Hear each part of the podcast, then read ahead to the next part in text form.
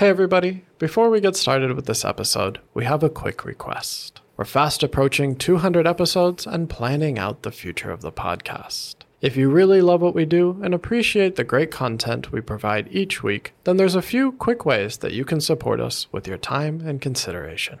有几种方式可以来支持我们。那请大家到各大的 Podcast 平台上面帮我们评分，让更多人能够得到有用的沟通知识。您也可以赞助我们。还有最后呢，我们最近有开箱 review 了 Thank You Travolo U 蓝牙语言学习音响。那有兴趣的朋友可以点下专属链接。如果你想要了解更多，也可以到第一百九十四集的单元收听。Your support and feedback has been immensely useful for us on this journey, and we hope that going forward you can continue to find value and enjoyment for what we do each week. Now, let's get into our show.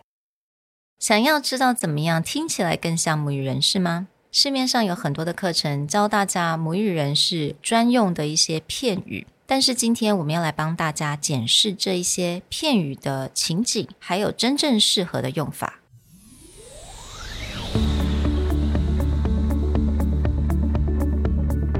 Hello，欢迎来到 Executive Plus 主管与沟通力的 Podcast。I'm Sherry, an educator, certified coach, and style enthusiast. 我相信专业有效的沟通是语言跟逻辑的完美结合。 And I'm Nick, a startup consultant, corporate trainer, and late night gaming junkie. I believe great communication requires the right mindset and solid frameworks. 我们希望带给大家职场英语的技能、 跨文化沟通技巧与其他能帮助您成为出色领导者的工具。 Join us each week as we share our experience, research, and methodologies to take your communication and language skills from good to great.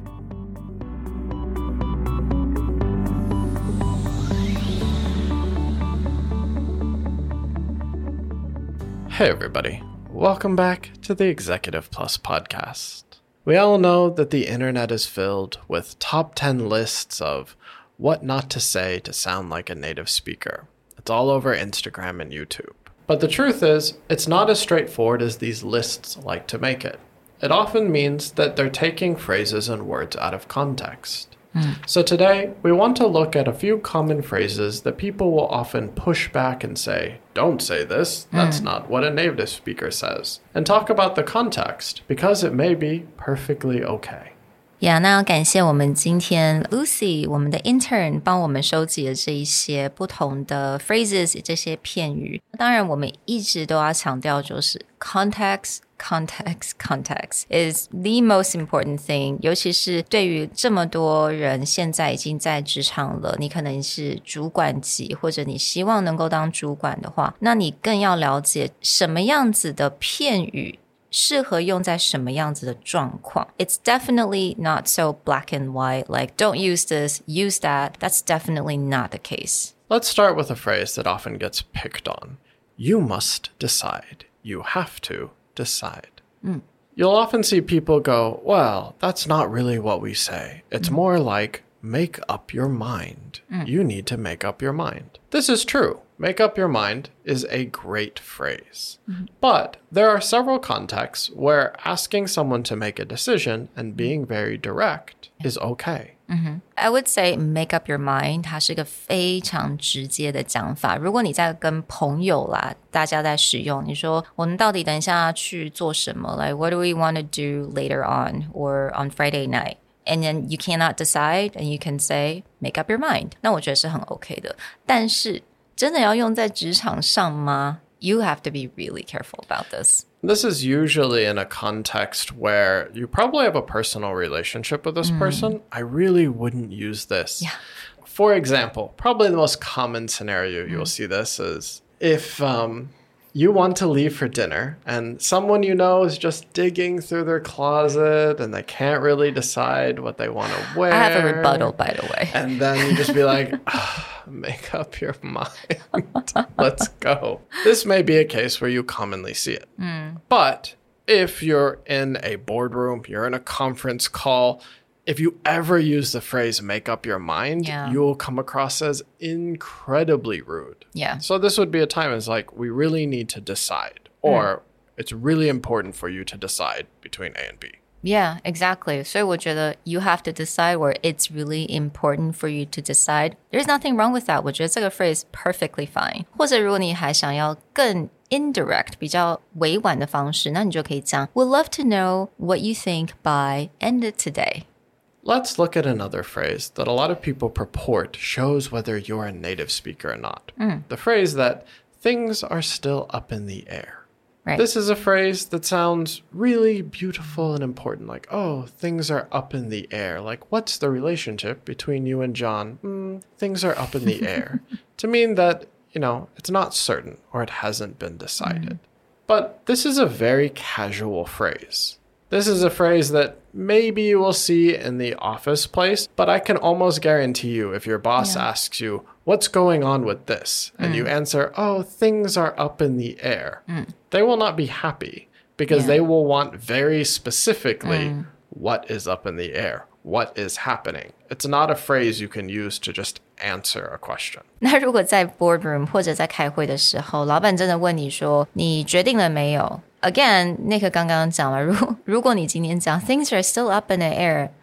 No one would be happy about that，因为你听起来就是好像也没有想要做决定的感觉。So actually here you can be honest, right? First of all, be honest. It hasn't been decided yet. 那这一句呢，我觉得虽然它听起来不是那种很酷的一个片语，但是它是在这个情况上正确的用法。那当然，你接下来可能就要提供一些解释。You have to explain why it hasn't been decided yet. Right. So if you use the phrase, it hasn't been decided yet, we're waiting on like ABC. Yeah. That's completely okay. In Yeah. fact, most often a manager or boss would rather you say, it hasn't been decided, we're waiting on mm. ABC, than look at them and be like, oh, things are up in the air. Because things are up in the air also. That phrase specifies that you don't know when they're coming down, mm-hmm. which means you don't have a plan. It will Yeah. not end well. Exactly. So, context matters. So maybe you have to negotiate with your clients and you need to report back to your boss. 那你今天可能因为你们今天讨论的部分呢，并没有一个确切的一个答案，所以你可以跟你的讲老板讲说，Well, there's still room for discussion, and that's okay because that just means you guys have not finished or haven't reached an agreement yet. Or you can just say that we have not reached an agreement yet. The next phrase that we get into is something that particularly lights my fire when I see people put this on a list. They often like to say native speakers will not use the phrase, I agree. They'll say something like, You can say that again. It's really funny because 我不太记得上次有谁跟我这样讲说 You can say that again. I'm talking about from native speaker. I really haven't heard this kind of phrase in a very long time. This phrase gets used a lot in a very sarcastic tone. it also gets used a lot, but only in a very over the top hmm. situation. This is not something you would say Yeah. on a daily basis. Hmm. So it's not a great exchange for I agree. Hmm. In a formal setting, mm. using I agree works all the time. Yeah. With the right context, it's usually in agreement with what or agreement with what decision. So if someone is speaking is like, I agree about. Mm. I think one of the issues that a lot of people have with I agree is it cannot be a statement in and of itself mm. unless someone asks you, like, do you agree with me? Be like, yeah, I agree. But if someone has, like, for example, a plan or they have mm-hmm. something to say, they don't want just agreement. They want to understand specifically what do you agree with mm. or what are you willing to do. Mm. So you'll hear I agree a lot in terms of like, I really agree with this part of your plan mm-hmm. or I agree with this step. It's not just like the phrase, unless someone Yeah. asks you a question and it's mm. just a direct answer. But you may put it in context of people want to know what do you agree with?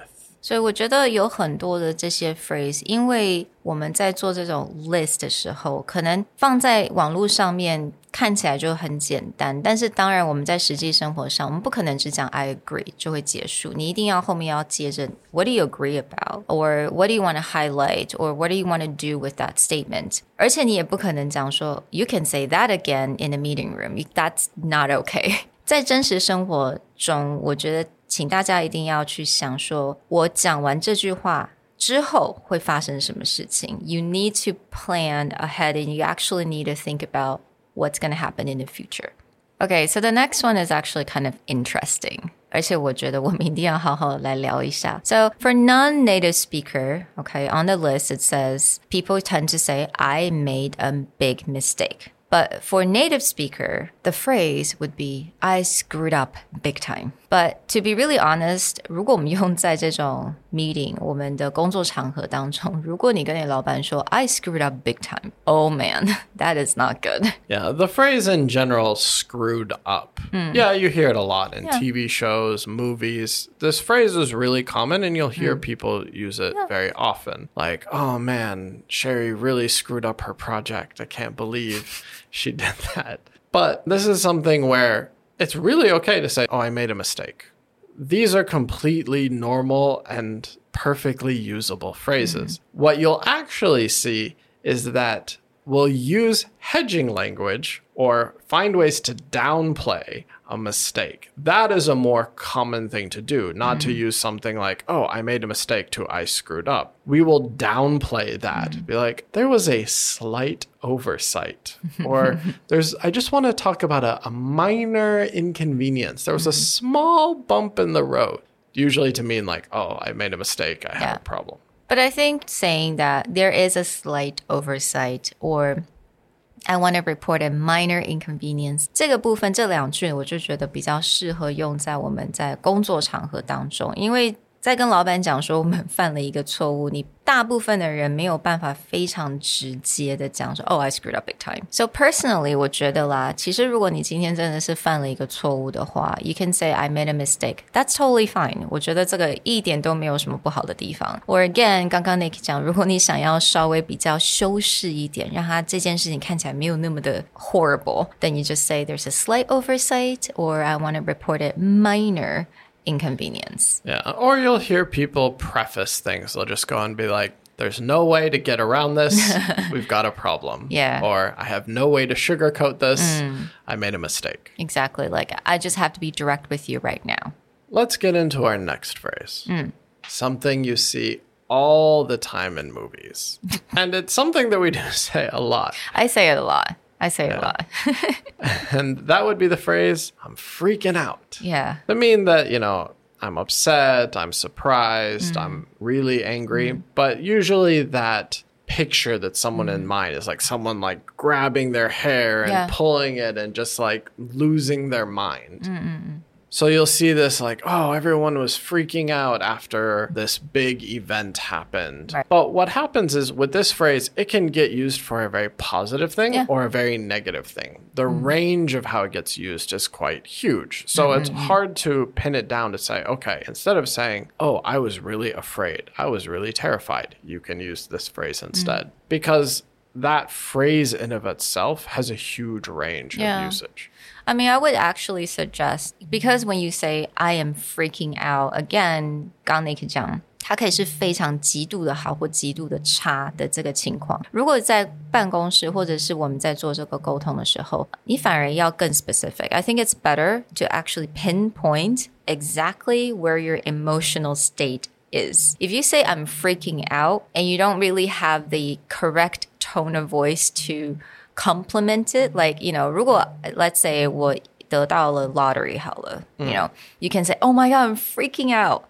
Right? That it sounds like you're happy. But if you're like, oh my God, something huge happened, it's horrible, oh my God, I'm freaking out. So your voice and your tone of voice would sound very different. But if you cannot communicate that, then it's much better if you are very specific with your emotional state. Even imagine if you were writing a text message. If you just sent someone a line message that said, I'm freaking out, mm. probably the first thought in their mind is something has gone bad. horribly wrong. Yeah.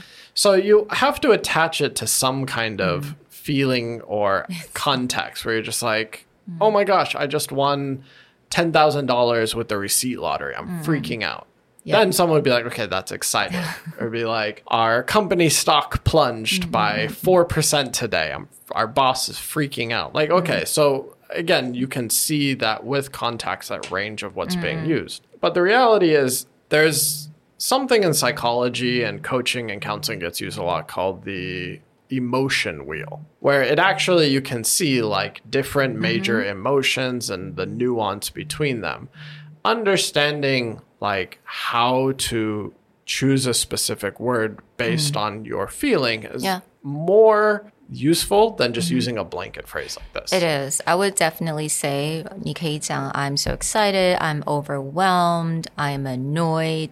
这一些都会比讲 I'm freaking out 还要好得多，因为对方才能够真正知道你现在的感受是什么。 The next one we're going to talk about, it's not actually a phrase，但是我觉得这个部分我很想要来提出来，因为我常常会感受到我们 native speaker 跟 non-native speaker 会有中间一个很奇妙的一个 gap，也就是这个 word excited。The word excited, the way native speaker used it, it's very different from how non-native speaker would perceived. Right？比如说，我们常常会问人家，Are you excited about this？这个是 native speaker 常常会用的一个句子，like Are you excited about the new project？Are you excited about school？但是我觉得，在我们东方国家的人来讲，excited 这个东西，它是真的是等于兴奋，但是兴奋是一个很极端的一个 emotional state。那我觉得可能是因为文化来讲，我们是比较 reserved 一点、内敛的一些人，所以你要说要我们 excited，我觉得很难。所以大部分人听到这一句都会说，No。I'm not excited about school. I'm like okay with it, but I'm not excited. The easiest way to give a parallel to hmm. what we often mean by this is more along the terms of like, are you looking forward to? Yeah. Is there anything that gets you interested mm. or gets you happy about going to do this thing? Mm. It doesn't have to be like, I was on a roller coaster, it was so crazy, it's so exciting type level. Mm. But we'll often just use the phrase in terms of like, are you looking forward to your first day at a new job? Yeah. Are you excited about your first day at a new job? You don't have to be like jumping up and down, freaking out mm. about doing this. It's more along the lines of is there mm-hmm. something that you're interested or that you're looking forward mm. to? Right，所以下次如果一个 native speaker 问你 Are you excited about？那这个 excited 你就把它听成是 looking forward，期待就好了。它并不是真的在问你你是不是很兴奋。So I think this is a, something I have to throw in there because I find out a lot of non-native speaker find that questions very confusing. They're like, no. The first answer they would go like, no, I'm not excited about that. Why would I be excited about my clients? Well, we hope you enjoyed this quick look at phrases that are commonly misunderstood or people point out as being non native speaker. As we said over and over again, context matters. Understanding how they are used is more important than finding a fun slang or phrase. If there are any phrases you think we missed or you would like us to talk more about, of course, let us know. Reach out by giving us a review or sending us a message. We'll talk to you guys next time. Bye. Bye.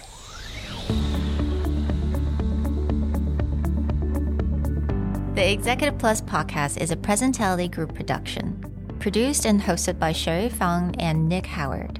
You can search us on Facebook, 主管英文 Executive Plus. You can also find us on Instagram, Communication R&D, and email us at sherry at epstyleplus.com.